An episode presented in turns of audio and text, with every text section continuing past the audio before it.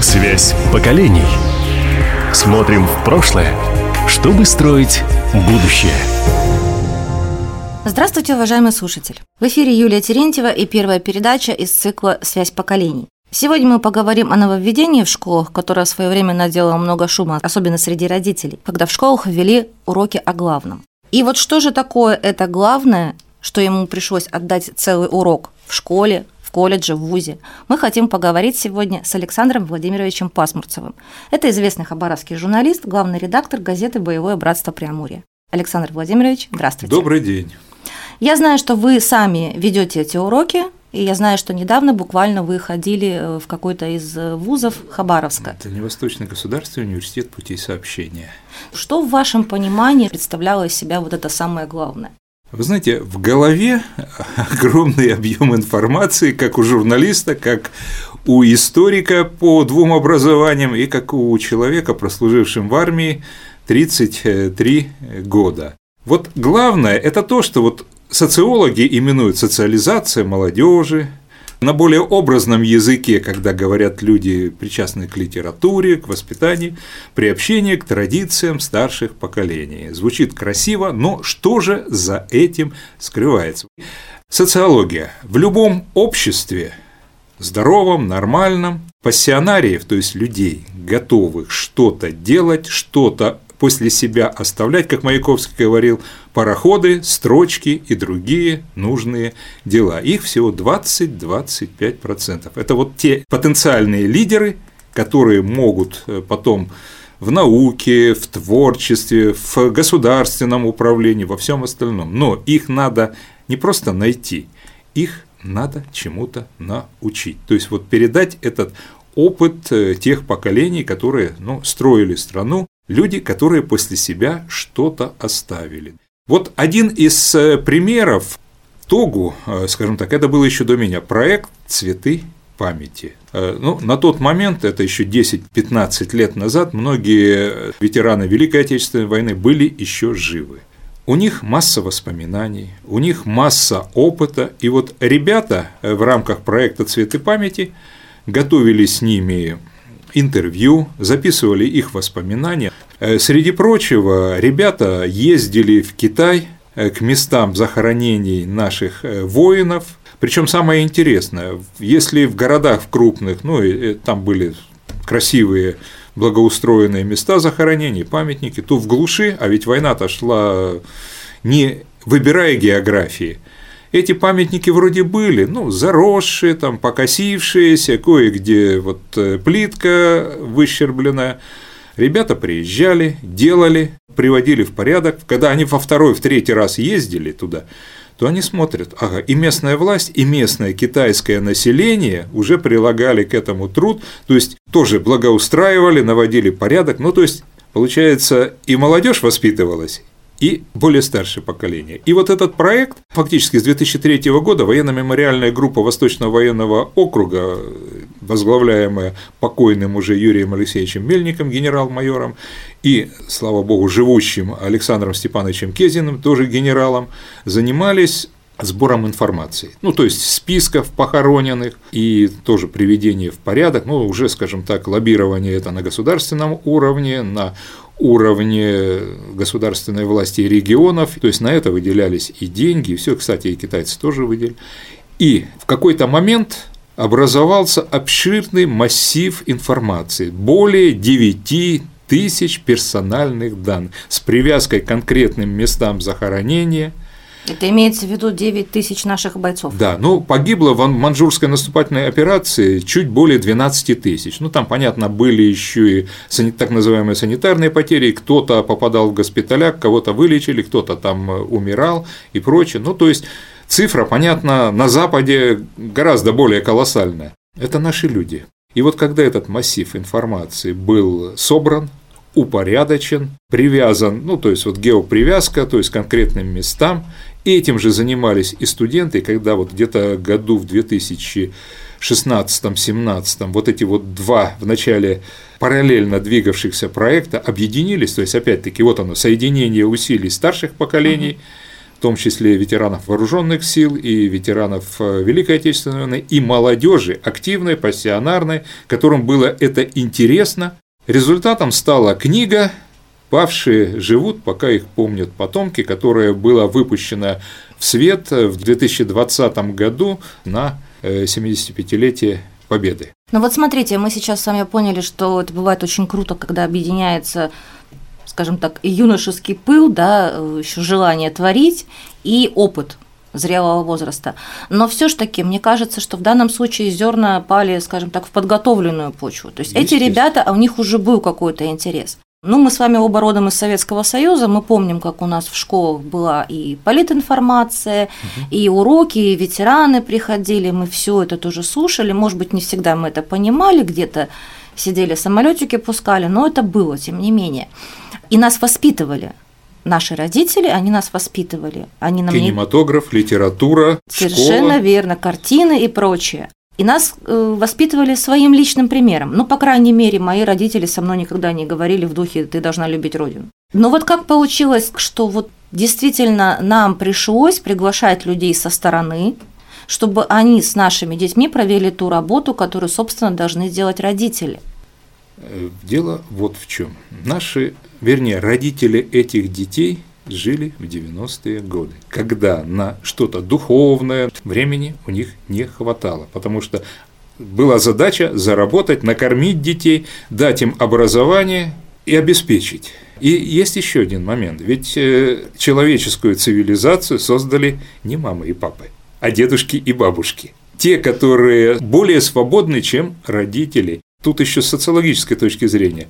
Здоровая семья – это три, как минимум, поколения. То есть, когда есть дети, есть родители, есть дедушки с бабушкой, у которых есть время, есть желание, есть опыт заниматься детьми. Ну, то есть это та самая связь поколений, которая да, у нас естественная, родители, биологическая связь, родители работают, психологическая, а бабушка конечно, занимается, там, с дедушкой конечно. занимается детьми. И получается, что у нас вышел провал вышел провал. Ну, во-первых, и демографически, и, скажем так, э, утеря мотивации, особенно вот у тех старших поколений, вот мы жили, ну да, там трудно жили, но тем не менее были более-менее уверены в завтрашнем дне. А вот 90-е годы. Я как раз в этом плане полностью согласна с вами, потому что мы же говорим о возвращении школе воспитательных функций, и, видимо, это как раз связано с тем, что где-то родители упускают. Но кроме школы, кроме семьи, есть еще масса э, вот, э, патриотических движений. Хабаровский край чем знаменит? Имя Кобзева все знают, ну, поисковое конечно. движение. То да. есть это вот э, тот мощнейший воспитательный капитал, который у нас в Хабаровском крае есть.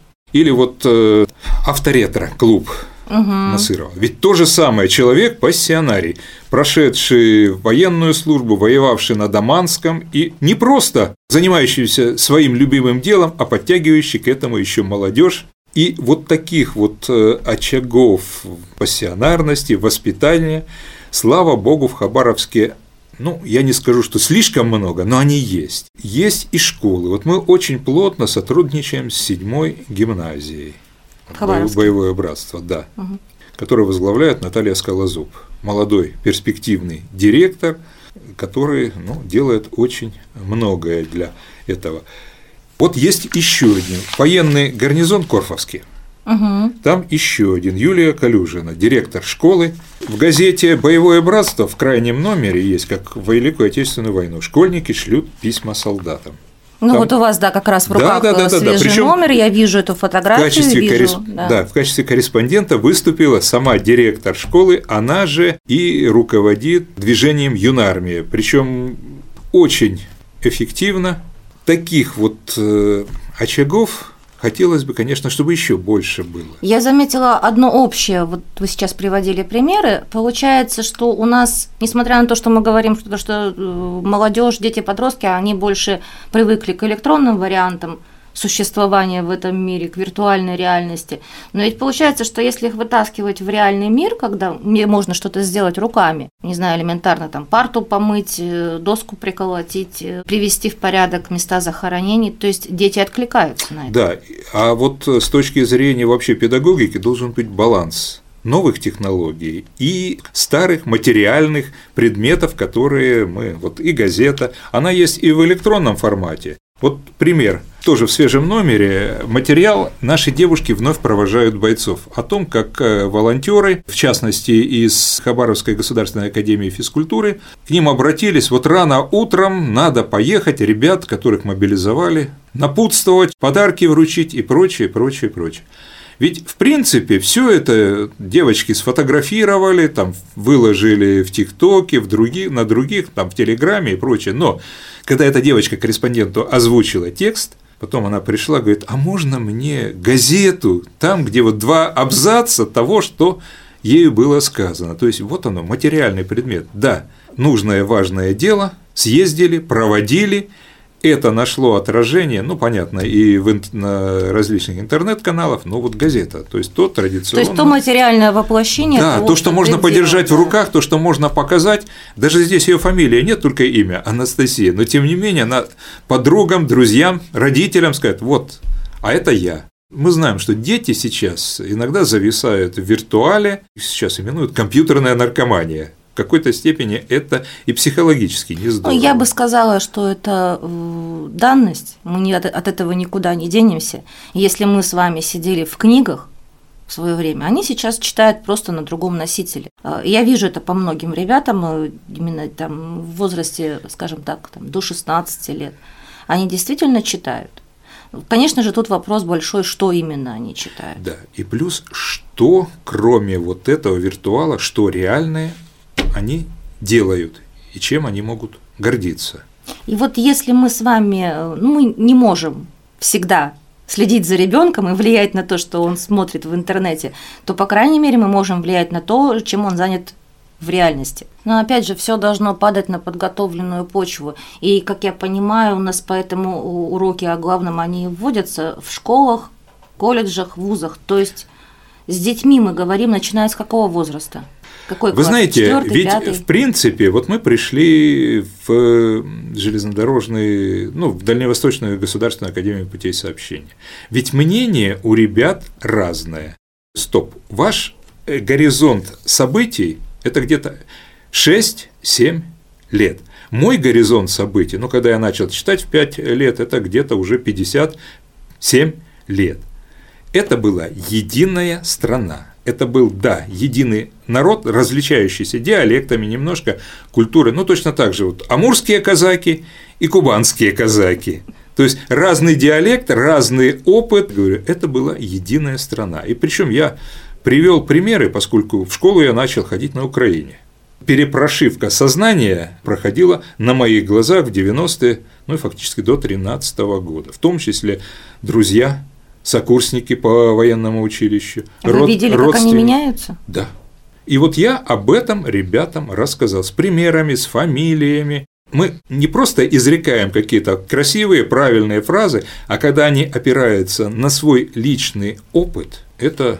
Это уже совсем другая история получается. Это, это, это другая Вы знаете, история. я вот сейчас подумала о том, что мы же видим, что произошло там, когда образовался вот тот самый вакуум, то есть одна идеология ушла, и место не осталось пустым, ее быстро заполонила вот эта вот гадость. Плюс еще знание истории. Вот э, сейчас в школе историю не учат, историю проходят. Когда вот начинаешь аргументировать с опорой еще на опыт, с опорой на знания, у них те отрывочные знания, которые они из интернета берут, они начинают выстраиваться в логические цепочки. И еще один момент.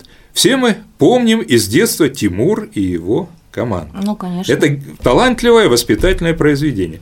А ведь Гайдар, не имевший вузовского образования, там построил социологическую модель. Вот она, общество. Да, советское общество, все хорошие дети, правильные, родителям помогают, хорошо учатся, но два центра пассионарности. Меньшинство. Тимур, ну и вот его, э, скажем так, группа антагонистов.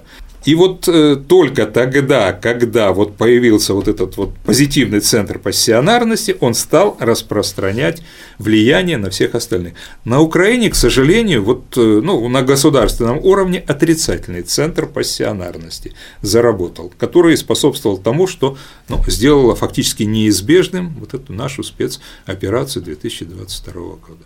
Да, мы все-таки с вами э, пришли к той мысли, что уроки о главном это вынужденная в большей степени мера, да, которая произошла из-за того, что где-то вот порвалась. Она и вынужденная, и необходимая. Любое общество сильно своими традициями и преемственностью вот этих традиций и ну, в какой-то степени передачей опыта, знаний, убеждений от старших поколений к более молодым. Что ж, спасибо вам огромное за беседу, да, спасибо, дорогие радиослушатели, за внимание. Напомню, что это была первая передача из цикла «Связь поколений». В гостях у нас был Александр Владимирович Пасмурцев, известный хабаровский журналист, главный редактор газеты «Боевое братство». Спасибо. Связь поколений. Смотрим в прошлое, чтобы строить будущее.